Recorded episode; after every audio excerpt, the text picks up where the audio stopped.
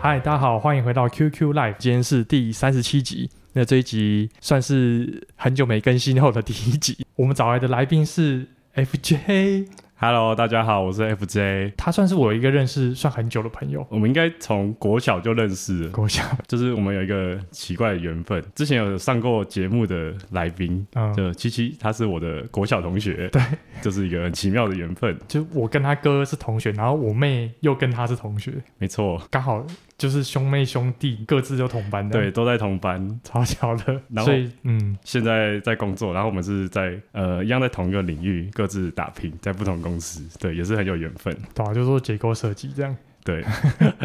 反正就有约他找他来了，然后就刚好昨天就发生的那个，诶，是昨天吗？对，就是对昨昨天，天昨天晚上，对，就发生那个大直连续壁崩塌那个，也不对确定是不是连续壁崩塌，反正就是那个开挖崩塌的事情。对对对那，我就觉得哇，真的是太好了，因为我们今天本来是要聊他的钢构案啊的，他钢构设计的一些经验。是，那我就逼他说，哎，不行，我们今天好像要跟进时事一下，我们来聊一 下，其实我很不想讲这主题，因为我是结构组的，我对这个没有到特别了 解，对吧、啊？反正就想找他讲开挖这样。是。那我们就先请他介绍一下自己好了。呃，好，我叫呃，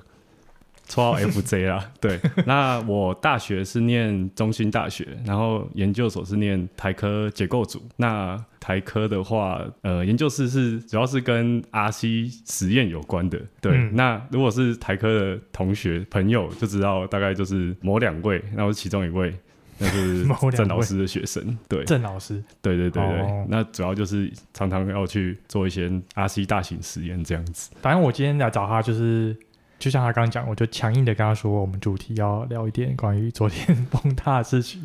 我就先请他介绍一下，就是我们开挖党图啊，它大概有哪几种类型？主要是会根据呃地质的好坏啊，好坏就是我们常说坚硬还是比较软烂嘛。对，嗯像我们都知道，像台北市的那个地质其实都不太好，都算是软烂的那个粘土这样子。嗯桃园啊、台中可能地质就稍微是比较好的。嗯，那假如说你要盖同样的建物，但是你盖在哪里是非常重要的一件事。嗯那假设盖在台北的话，那相对起来需要的那个营造的那个成本也是会比较高，所以嗯不要说什么呃台北的那个房价都很贵，其实也是反映在我们的营造成本上面嗯的，，贵很多，台北钢筋量就比较多嘛，对，会比较柱子也比比较较大多。嗯，那好，开挖挡土的话，就我们常看到像这次的意外就是连续壁这样子。那在台北的话，就我知道就是都是用连续壁去做设计这样子。嗯那通常就是大家比较常看到的厚度应该是大概六十到八十公分，那里面就是一一般的那个钢筋混凝土。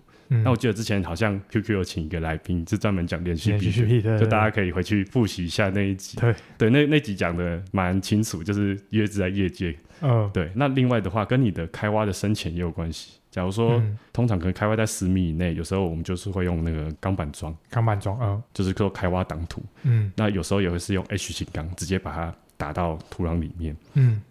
刚刚有喝一点酒，刚有点想打嗝， 来来这边还是要喝一下酒。对对对， 然后另外就是还要考虑当地的一些水位。嗯如果说你是使用像是钢板桩，它是水密性比较好的，嗯那通常我们在开挖侧的地方，我们就是会进行抽水的动作。哦，对，主要是就是一方面也是让工地是不会有水进来的状况。嗯连续壁也是算水密性很好的，我有去看一些资料啦，就是那边的水位也是算高的，那对加上又还是蛮高土质很差，嗯我有去看那个国内的那个什么，有一个网站可以去嗯查当地的一些钻探报告，它的 N 值都只有二二，那对 N 啊值等于二，大概就是大家可以想象就是很软烂的粘土。对，嗯讲就是 N 值有点太专业了， ，N 值就是树枝越小会越软烂。 对对对，越大就越好。对像桃园可能大概是五十土然后五十，对对这对之类的，五十跟二的差距就是要差很多。对。那这次的破坏应该就是今天也是有看到一些技师们有去分享东西，那可对对能对第一阶段就是在开挖面下的连续壁有产生内挤的现象，中间桩就产生隆起现象。嗯那大家可以想象，原本我的水平支撑就是靠着我的中间桩，那我中间桩已经没有作用，那我的水平支撑就是开始乱跑，它其实也没办法再撑住我的连续壁。那这次破坏主要是有分第一阶段跟第二阶段，它那第一阶段就是刚刚讲，就是连续连续壁产生内挤，然后中间装容器，那就造成那个水平支撑全速溃散这样子。嗯那第二阶段就是因为我的中间桩已经没有作用了，那水平支撑也没有再继续帮我们挡像临房内侧的土压力这样子，造成我们的连续壁破坏了。所以大家可以看到，就是在临房内侧的马路，就是也是有往我们的工地那边去摊方这样子。哦，我先帮听众们提问一些问题，就是到底什么是连续壁？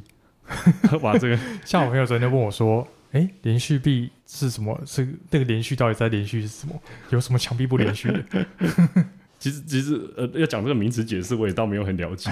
哎、其实我今天想到，连续壁是不是因为比如说你盖五层楼，地下五层，它一次从 B one 做到 B 五之类的，所以叫连续。连续应该是他一开始先放钢筋楼下去，嗯然后就是一起然后灌浆浇制是，它整个是连连续续。上来的嘛。对对对，因为一般外墙应该是，比如说你先做完 B 三啊，B 三的结束，然后再做 B 二，然后再做 B 二的墙壁，然后再做 B one 的墙壁，这样就是一般一层一层的做这就种地感觉下是室的，就不连续的感觉。对，就是会有一个交界面，啊那、那边可嗯能要预留一些钢筋去做，嗯或是做打毛的动作去做嗯，这两个的界面的结合，这样、嗯所以你是不是觉得我这个连续不连续的解释还 OK？我觉得还蛮 OK 的、啊。 连续不连续？ 因为我今天想，我在想，我操，为什么叫连续壁啊？哦，好像也对，是我们做结构设计这么久，但就是只知道这个名词，对但啊可能对于它的定义没有到这么了解。对，真的是新闻爆出来问的时候才想到，哎，对啊，为什么叫连续壁？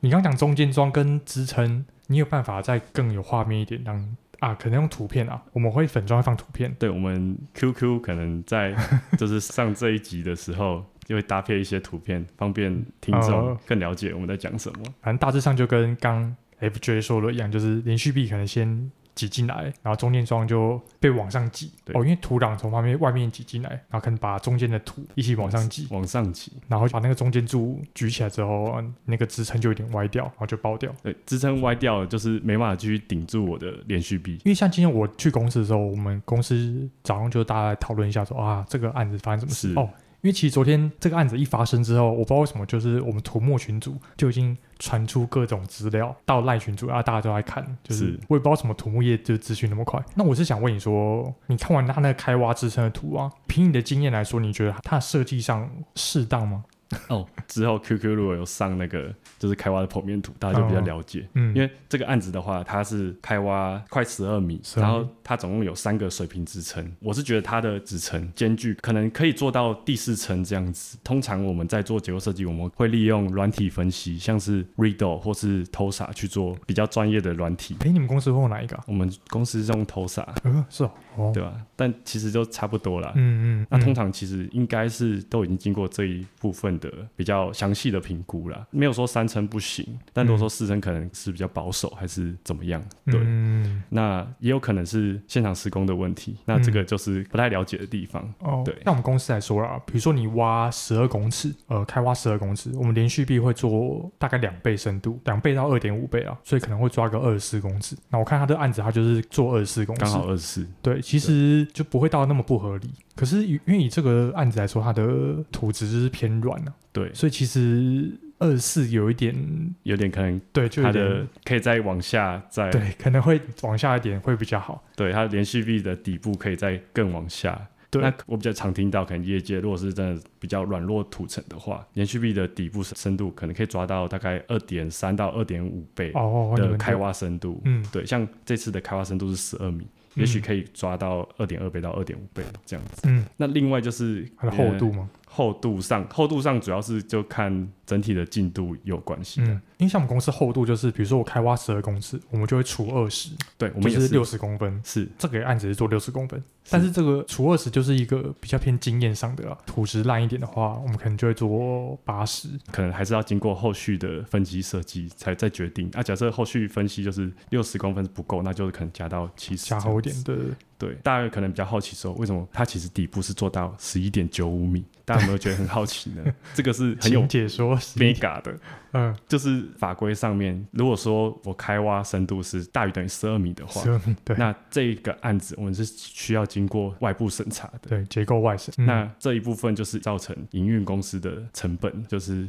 还要再另外请一些委员或是老师去做这部分的，啊，多花一笔钱啊，对，就是多花一笔钱呢、啊有些人可能就不要。就是为了避开这个东西。西，对，就刚好就是定在十这一 个点九五，小于十二米的地方。对啊那这个案子刚好就是十一点九11.95五，就是非常刚好。对啊其实我也我们公司的案子，我也是也有看过类似，就大概抓十一点五到十二之间。哦，对故意的，类似案子也会发生在楼高嘛，对，不能超过五十公尺，五十公尺以上就要外省，所以对很多都会四九点九五，就是有时候设计上就是会避开这个审查的机制去做，不管是地上还是地下。嗯，对，那桥梁就是可能长度之类的东西。对，跨距太大什么的。对对对，我也同意你刚说那个三层支撑啊，因为以我们公司来说，应该真的会做四层支撑。我们通常都是，比如开挖三层，我们就做四层；开挖四层就做五层这样，我们都会加一、啊。我们公司一般都这样做、啊，像我们公司通常也是这样抓。如果真的要少的话，就是要做更详细的评估。嗯，就是可能那个分析要自己做。呃，但但通常最危险就是在就是已经挖到大底了，开挖最已低，经挖，到就是十一点九五的这个地方，嗯、那这个地方又刚好是离就是最下层的水平支撑是最远的，嗯，这时候是最危险的。这时候对呃，要么就是立刻去做它的那个大底，因为大底的话，它的 RC 楼板灌完的话，它其实也嗯会提供一些侧向的支撑。对顶住那个墙顶，住顶续壁不会往内压了。我自己觉得很奇怪一点，就是因为今天还有一些影片啊或照片哦、像它靠马路那边的连续壁哦、破坏方式我觉得有点怪啦。因为其实我我会想象说，马路那边它没有额外的载重，房屋那边因为有房屋重量嘛，所以理论上那边应该比较容易爆掉。但很怪的是，它反而是马路那边连续壁破坏的比较严重，你是说那连续壁是往那个我们工地去靠嘛？对，还是都往基地靠。可是反而是马路内侧破坏比较严重。这觉个得有点 怪。因为我当时看到照片，我就觉得它那个钢筋好像没有破坏严重，然后但连续壁就从公母单元中间爆掉，我就觉得是不是那边灌浆可能没有灌好嘛，就有一个弱弱的缝，有看到一些技师们有也对这个部分有提出一些疑问，哦就他可们能有是施工上的、嗯，可能有疑虑这样子，哦，也有人提对、出啊，啊，可能等后续一些，对啊，等后续的，嗯毕竟我们两个菜鸡在我这里们聊，蔡吉在这边聊这件事 情，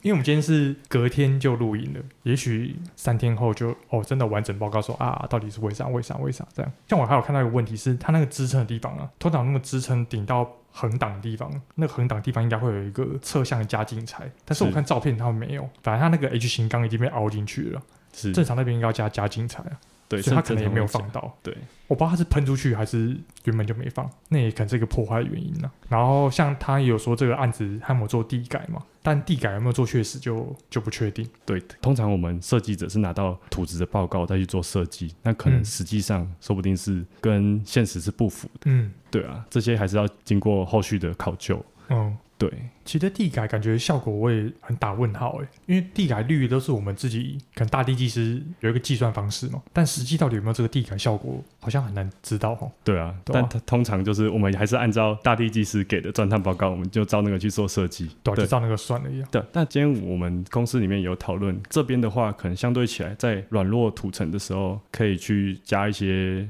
地中壁之类的去做、哦，对对对对对，去做嗯中间的支撑的感觉中间的支撑，对，嗯中间支撑的感觉。嗯，因为像我看我们公司在这个基地旁边的一个案子，就是培英公仔，虽然我就直接讲了培英公仔，它就在旁边而已。但是我们是做，它也是地下三层楼哦，但是我们就地中壁、浮壁对，加好加满，加油加满。对，然后这个案子没有地中壁，也没有浮壁，就觉得哦，原来是可以这样的哦。就是嗯土质的感觉差不多，对啊，我们图纸也都是 n 等于二，然后就觉得嗯感觉他们的措施就是跟就是贵公司的做法不太一不样太。一样。对对对，但我们老板是觉得说啊，算了我们老板的评论就不 讲了，对，反正就是这样。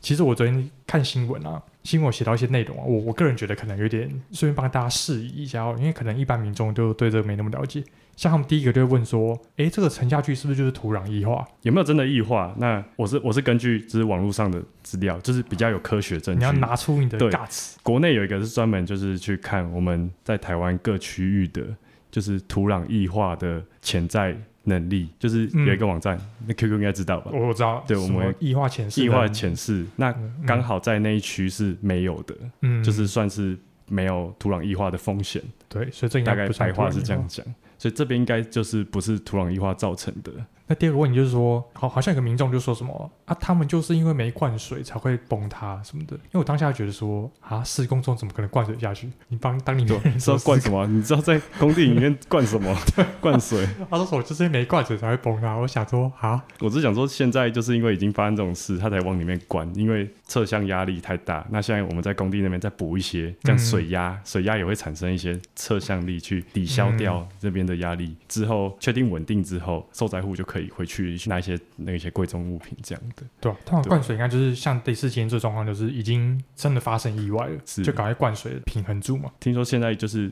要灌浆嘛，然后好像还要灌三天。啊，要灌三天哦，这我不知道哎。对，我今天早上灌看那么多新闻的，对啊，不知道灌多少。可是我觉得灌浆很奇怪，欸你假如灌浆，那基地不就报废了？对啊，不可能之后还把所有浆都打爆啊？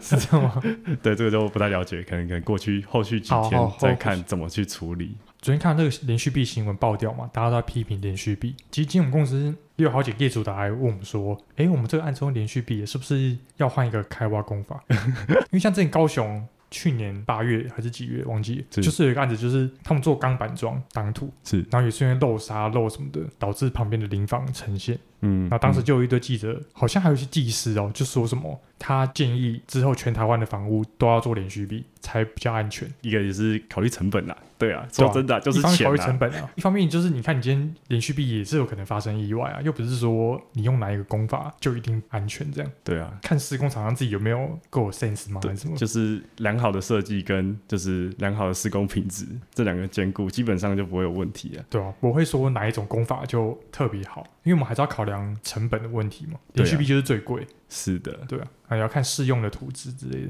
那还有个朋友问我说，那他这个房子现在虽然沉下来嘛，那他后续还能住吗？这怎么住啊？一楼直接变 B one 了，这怎么住？对啊，这就算我说能住，你也你会想住吗？ 这个根本这就是强迫都根了、啊。直接强迫读根。那你会讲一下，就是像今天发生这个意外嘛？是，那有没有什么办法是之后可以避免这种意外的发生？其实通常就是这个，不管是在那个施工厂商，或是我们在设计方的话，通常会在基地内外去做一些监测的相关的一些机具嗯器，具啦，去帮助我们去管控现在当下的状况。例如说，像是水位，水位我们就会去架设那个水压计或是水位观测，嗯，观测一下说现在的水位是到什么状况。因为刚刚讲说水位的话，它也会影响到我们的那个侧向的力量，嗯就，会对连续壁造成一些就是压力这样子。嗯那另外就是像这次，其实呃发生这件事之前，其实就有一些预兆。那通常就是也会在可能附近临房临房的地方会加一些像请渡馆，嗯，可以。以去看一下有倾斜率哦，对，还对，啊有一跟房屋些有点倾斜，就大家就要赶快知道说哦，要出问题了这样。就是有一些机制啦，像还有一些呈现的观测点，我们会去在开挖的地方去做一些自己的观测点，那可嗯能就是定期，可能每天或是每个礼拜几次这样。嗯去做观测，嗯那去看说有没有需要去做一些呃后续的措施。呃，连续币也有一些可能钢筋剂啊，就是可能去看它的应力应变，嗯，就可以知道说，呃，可能现在呃承受的力量很大，嗯或是支撑的，像这次是水平支撑，上面我们会摆一些应变剂，嗯，就去可以去看一下它现在承受的力量是不是离这设计的力量是不是很近啊。所以其实你刚讲起来，蛮多仪器可以提早侦测说哦，可能这工地发生意外这样。是以这案子来说，我觉得他应该还是有做到一点就是警戒的用意啊，因为他不是当下直接全爆啊，好像有工人说好像，有先疏散一下对啊，就是他是说什么工人已经先疏散了，但是没有 用没有通知附近民众。呃，对，就是惹惹惹了一惹出一些争议这样子，嗯，对吧、啊就是其实已经有危险了，但是怎么没有嗯紧急通知这样子？对啊，所以感觉他那个警戒值应该是真的有碰到了，而不是突然直接爆掉了，对啊，已应经该是算不幸中万幸的，对，就是很幸运，就好像没什么伤亡。对，对吧？就大家还是有一点时间跑。啊我逃看到那跑的个影片，想说还以为是地震呢、那个直接掉影下来，片感觉就像是真的地震发生才会看到的，对吧、昨天真的是吓一跳，直接垮下来。没错，好了，我们今天其实请 FJ 已经先讲了很多我真他的他很不想讲的，就我真的不太想讲大地，因为很怕讲错，对啊，对啊，我们，但我就觉得啊，还是有一些不管是新闻啊，或者是观念，让大家知道一下哦，最近发生这个事，然后以一个虽然不是大地技师的角度，然后来分享一下我们我目前的看法这样。我们从结构的观点去看，哎，你们公司以分配案子来说，也是一个案子，你就是负责所有嘛，就是开挖、基础、地下室、楼上层，全部都你一个人做吗？对还是你还会分开来？呃，以我们公司来讲，就是一个人的工作量没有太多的话，通常就希望一个人是可以走完一个案子的。如果以结构设计的业界来说，像我们就知道你们公司最有名的就是你们有做一零一的那个阻尼器嘛，那个，哎，你怎么 知道？对哦吧？那个叫阻尼但器吧。但其实那个就是那颗球啊，大家不知道有没有去过，好像在一定是那八颗十几楼吧，对就是那对对颗阻尼球。嗯，嗯你会有分享一点关于这阻尼球，因为你刚刚好像说你们公司偶尔会去那里参观吗那个还是那个其实不是参观，就是呃，好像会去那边去做维修的监督吧。对，因为其实维修厂商不是我嗯们，因为我记得我在二零二一年的时候，我也很兴奋，可以第一次上到上上去那边，呃而且大家都知道去那参观那颗球是要买门票的，嗯，但是我们不用，而且看那个球的那个地方，通常大家是在二楼参观的那个路线去走，嗯，但我们是在下面，就在那个球的球底。求生下方哦，对啊，就是哦因为我们主要是就是也是去看它的那个嗯，就是一些维护保养的部分，那我们去做个记录而已。嗯哦，就是每年一次。你也会去记录吗？呃，像今年的那个时候，因为我已经去过了，所以我就让给别人。哎，所以通常公司是这样就轮流去，是有新人来的话，就是他们知道有这件事情，就是可能不会是？很想去，很想去看看。而且我那一年是比较特别，因为刚好疫情，嗯疫情的时候刚好那时候一零一没有开放，所以我是早上去。嗯，然后那时候就是有在早上拍到一些，就是从上面往下拍，嗯俯瞰台北市。哦但其实通常要做维修，这通常假如说一零有营业的话，嗯就也要等到营业结束的时候才能去进行维修。所以每年通常是在晚上，而且是在凌晨的时候。啊，是哦，对，通常是这样子。你之前去也是凌晨是吧？没有啊，我是早上，哦，刚对，好你那是疫一年情哦，是疫情比较严格的哇时候，哎，那你之前看到维修它是怎么个维修方式啊？其实就是调整可能那边的，我记得就是一些油压之类的东西。对、啊反，正你也没那么懂，你就跟着去我们看是在那边做记录，可能是油压看经过这几次，要么就是可能地震或是台风什么会对它嗯造成的影响。哦，对，啊，啊，你们老板不会去，嗯，不会啊，就是 派你们这些喽喽去，对啊，其实我们 也是蛮蛮想去，因为很很很新 奇啊。都很酷欸。大家讲到一零一下啊面，就是对啊台湾之 光啊，然后那个对啊，台湾之 光，哦因哎为我是觉得哦最酷就是那一零一我很不知道酷，有一个很酷的电梯，嗯就是它是可以从 B one 然后直接到，哎、它很快哦，它它那个旁边的按钮是有好好几排，嗯那个很很 酷，对，然后我直接按到那个八十几楼，哎然，后你搭的那个电梯就是是跟民众的电梯一样吗？不一样不一样，因为像货梯那样，哦，好对屌哦！很酷，就是上去的过所程以，就从 B one 直接直接到八十几楼了。对啊，因为我刚刚听你讲，你们公司除了做这个球以外，像八五大楼也是你们老板做的，哦对啊，这样是不是很明显呢、反正差不多了啦。一一的球都是就一个人而已啊。对啊，他是设计那一整栋吗？哎、不是，你说八五啊，八五八五那个时候在计算机去这么不发达的情况下，就是我听说老板就是都是用手算的，就我觉得很屌，嗯超屌的。对啊，你想象这个八五大佬就是也没有经过就是一些嗯现代科技的电脑运算，嗯，所以其实以前的那些技师才是真技师啊，他们真的很 屌， 手算算一个八十五层楼的。对对对，真的很厉害，我之前在成大读书的时候，也有修一门课是高楼结构设计，是，他当时是找一零一的设计者来来教，嗯，他当时也教我们用手算诶、然后我当时我就想说啊，什么年代还手算？ 然后我就我根本就没有在听那门课，就就是反正就是很应付了事。 其实很难想象，就是怎么会有手算这种事情。对我我也觉得，啊是听很多事，真的也觉得不可思议，但我觉得那个到底有有真的那么可靠吗？今天也不觉得带了一一个酒，叫做宇治茶美酒。对，秋雅这个，我觉得真的超爆好喝诶、因为它这个酒就是美酒以外，它还有一种茶味，就有点像煎茶的感觉。刚好用一个茶杯，对啊，他反叫我拿下杯了，然后我就找一下我们家的下杯，找不太到，我就说还是我们用茶杯。拿完茶杯才发现，诶，原来这个是茶美酒，就觉得好适合哦，真的很适合对啊，有点这个日式风格这样。 QQ 分享一下，你你刚说这个酒你在桃园买的吗？对啊，那你跟那个老板很熟吗？ 哎、没有哎、我是网购的。哦，网购 的，不过那家真的蛮推的，那边那家蛮多那个蛮多酒类的，对。本来到想说你下次要不要问那个老板要不要夜配一下我我这个频道？哦夜夜配 嘛，也许可以哦，土可能木人买酒应该蛮有实力 的哦，这是必须 的吧？一看他要夜配一下，我都已经先帮他夜配了。诶，好了，我觉得我还是想要听你讲一些港狗的案子。哦，港口的案子因为我最近做的一个大案子是啊，不然我先问一些观众比较愿意听下去的问题啊。，好，那我想听一下你们公司，比如说你做那个仓储案啊，是这样大概设计费会多少钱？哎，价钱的部分其实我真的不了解，比较常就是业主会常说，哎，你要算那个数量给我，嗯，就是以钢构来讲，就是要算那个你整个案子使用的钢构的吨数是多少，因为单位是用吨去算。嗯那像刚刚讲一吨可能就是算可能八九万八九万的，去算，就是我们常会去做优化的动作，可能稍微你整个板厚稍微减个可能一两 millimeter，但嗯是因为你的总面积很大，所以其实一省下来，其实就像刚刚讲的，就是它可以省个七八百万，对啊，你随便一个数字一调，真的就省七百好几百因万、为哦。总面积太大了。嗯，以仓储案来讲，对啊，所以不要看我们薪水可能大概五万块左右上下，其实你随便调一个数字就好几百万、几百但万是来帮业跳主省，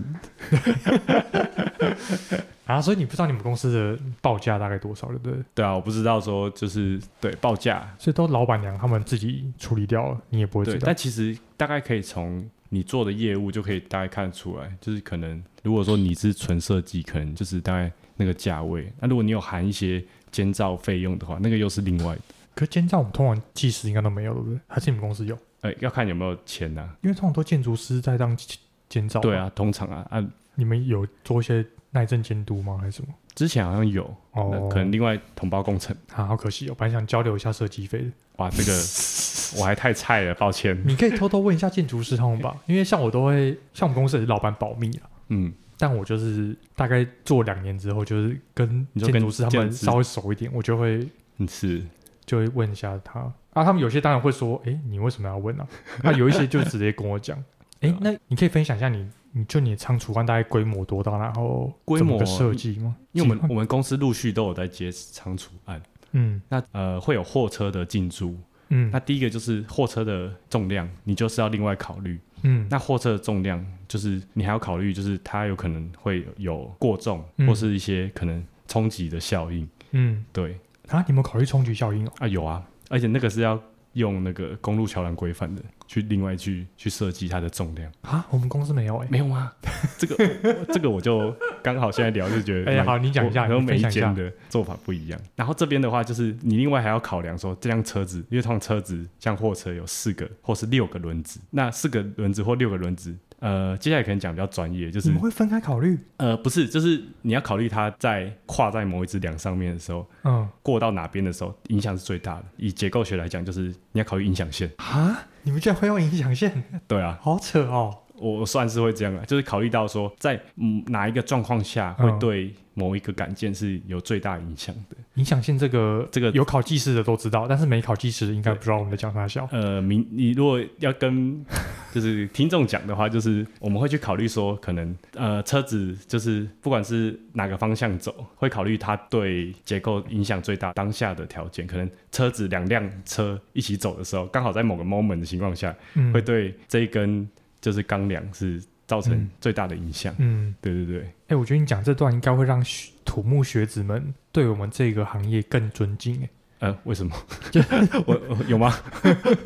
就都会觉得说，哇，你们真的不是在乱设计，你们是真的会考虑说，就车子这样开过去的过程中，到底什么瞬间对建筑物影响最大？这样，就是仓储关于这个，我觉得蛮有趣的。哎、仓储案其实以结构设计做的人来说，大家都会觉得说算是相对好设计的，对不对？对，因为都是蛮固定的东西，你每一垮都是长一模一样，嗯除非可能你那边要通管管道啊或什么的，嗯，我突然想到一个问题，就是这对于学生应该蛮有帮助的，什么帮助？因为因为因为因为 你不要害怕， 就是因为我刚刚想到你啊，这不小心又爆你们公司的料，什么就是东西？因为像我比较没有带新人的经验啊，你应该感觉蛮多带新人哎、的其经验。 实普通啦，没有到很多啦。不要搞，其实一直偷表你我们们公公司司很棒，我们公司很棒。嗯公司吧，对好，就是但是还是很多新人嘛，对，来了就是，因为你现在大概做三年嘛，对我大概多三年，那你现在回来看做一年的人，那你觉得你一年跟三年，你的实力就是你觉得差多少吗？对啊，不管是差多少，或者是你觉得你这三年来你的成长曲线是怎样的感觉？我觉得就是像一个怎么讲，哪一个哪一种抛物线？我在想哪一个函数是最适合 的。这像第一年其实是你就像一个什么都不会的一个海绵，你可以嗯就是来什么你就吸收什么。嗯但等到大概第一两年的时候，我觉得两年就差不多可以把大部分的，假如说你是去一般的中小型顾问公司，因为中小型顾问公司其实什么都要会。嗯，像我跟我跟 QQ 就是差不多是在同一种类型的中小型顾问公司做结构设计。那大部分那种 RC 钢构，像刚刚讲的开挖设计，其实大部分都有碰啊，所以其实做久了就稍微了解一些至少基础的 mega。那细部的可能就是要在经验累积。通常我觉得啊，可能做一两年之后，在那边蹲着，先不管你过得快不快乐，开不开心，一定会学到东西啊。因为一定很多刚出社会的想接触结构结构设计的人，就会问说：啊，我到底要进哪一间公公司？如果说都有选择的话，当然是最好。你要进大公司，像是什么三中啊嗯，或什么，其实应该也是有机会。但有些人也会去考量说，可能之后要去开业，那可能就是呃，我觉得还是建议在中小型的顾问公司去做磨练啦。虽然嗯大家可是也是也是看薪水啦，但我觉得嗯还是大家要去思考一下自己职涯长久后的规划这样子。哦，哎、对你顺便跟大家讲一下，因为最近蛮多听众，他就问我说，因为他们可能大学毕业还没读研究所，然后就先就业，他们是就问我说，到底研究所有没有必要性？我的想法哦，因为我听到的，就我认知是，如果你就大学毕业，可能就是只能先去营造厂，嗯就是现场去看看，因为通常像顾问公司都有限制，就说你一定要硕士毕业，嗯这第一点可能就是比较硬性的规定。嗯，那对，真的是有点影响相不一对定，薪水的涨幅，就是之后假如说你工作几年，这个不一定，嗯就是也还是要看你的努力程度了。嗯像之前我有一个同事，也是他是大学毕业，但营造厂，然后就是也有来应征我们这个结构工程师的这个职位，嗯对，也是就是过一段时间也就适应了，对，其实也是有的，嗯，对，，但是就比较辛苦啦，毕竟就是我跟 QQ 做这个结构工程师很多多东西，其实还是脱离不了学校学的，像不管是大学还是研究所的这些对，研究所设其计实方面，嗯，有一些东西是研究所才会学到的东西，对，其实你没有学研究所，进业界应该很痛苦。如果是进就是顾问公司顾也问公司做对啊设计顾问的公司话，会蛮痛苦的。对啊，但什么结但构没有嗯动力、耐震设计什么 的，没有说不行的、对啊，没有不行，但是应该还是建议的。对，还是建议去对读一下。像我之前其实也有这个疑虑，嗯，对吧、早知道如果哦那时候就有 QQ 的频道，就 多好，有人可以跟我讲吹捧嗯人生的方向。可以哦，可以哦。对，那个时候我就思考说，哎，我要不要就是直接考个高普考，就是大学毕业的时候，嗯然后大概四年级，因为那时候其实就已经要准备研究所的考试，嗯或是就是高普考的考试，你就要选一个嘛。嗯对啊，啊那个时候我想说，呃，因为可能跟自己家境有关，我也觉得说还是要早点出来工作之类，这一个想法。哦后来刚好可能家里还可以支持一下，就再读了两年研究所。哦，那我觉得就是也还不错啦，还是要看你跟研究所老板是怎么相处啦。有些人处不好，有些人处得好。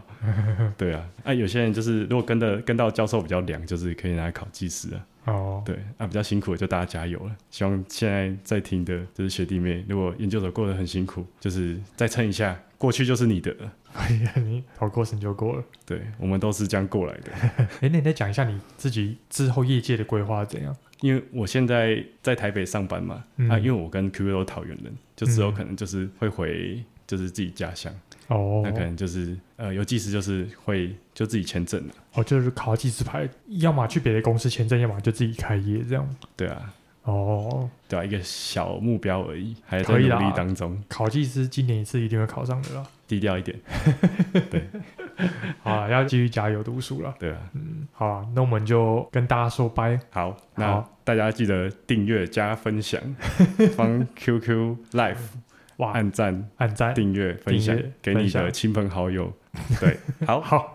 ，OK，感谢感谢感 谢 FJ 今天来我们家，好啊，那我们就跟大家说拜，好好，拜拜拜。